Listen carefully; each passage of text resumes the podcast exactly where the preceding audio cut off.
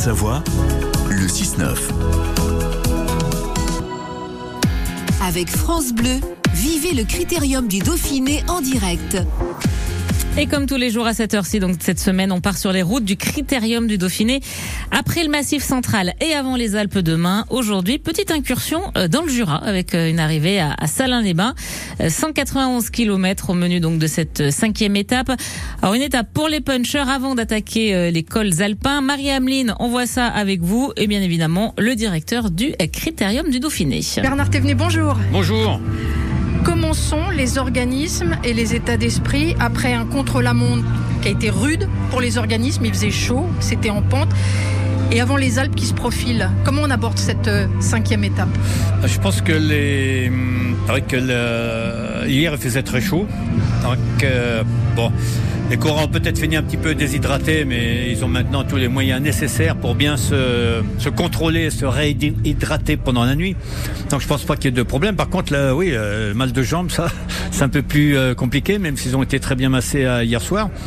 Peut-être que les équipes qui ont un, coureur en tête du classement général vont essayer d'adoucir la course en prévision des trois prochains jours de montagne.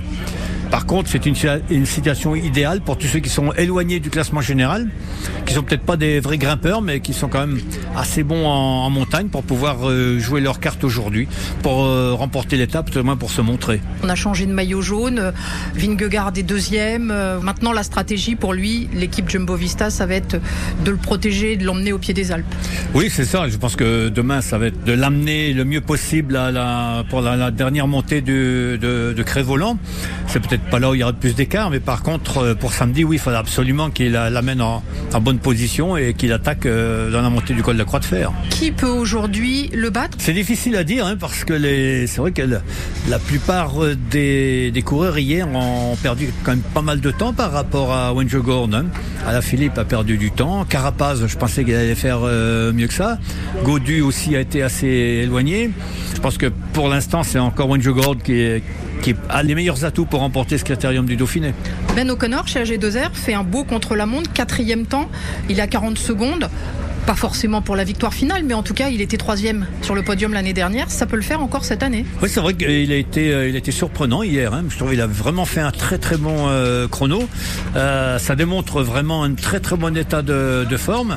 Et oui, il faut pas l'oublier non plus. Hein. Même pour le classement général, il faut pas l'oublier celui-là. Merci. À ce soir et surtout pour le classement général et pour la victoire d'étape et à demain pour nous sur les ondes. à demain. Départ de cette cinquième étape du Critérium du Dauphiné, donc à midi, 191 km entre Cormoranche-sur-Saône et Salins-les-Bains.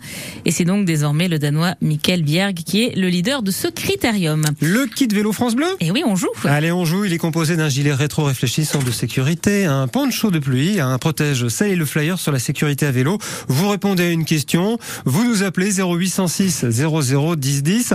Moi, j'aime bien les expressions de cyclistes. Ouais, je vois ça, je connaissais pas. Bah, moi non plus, je la connaissais pas cette expression.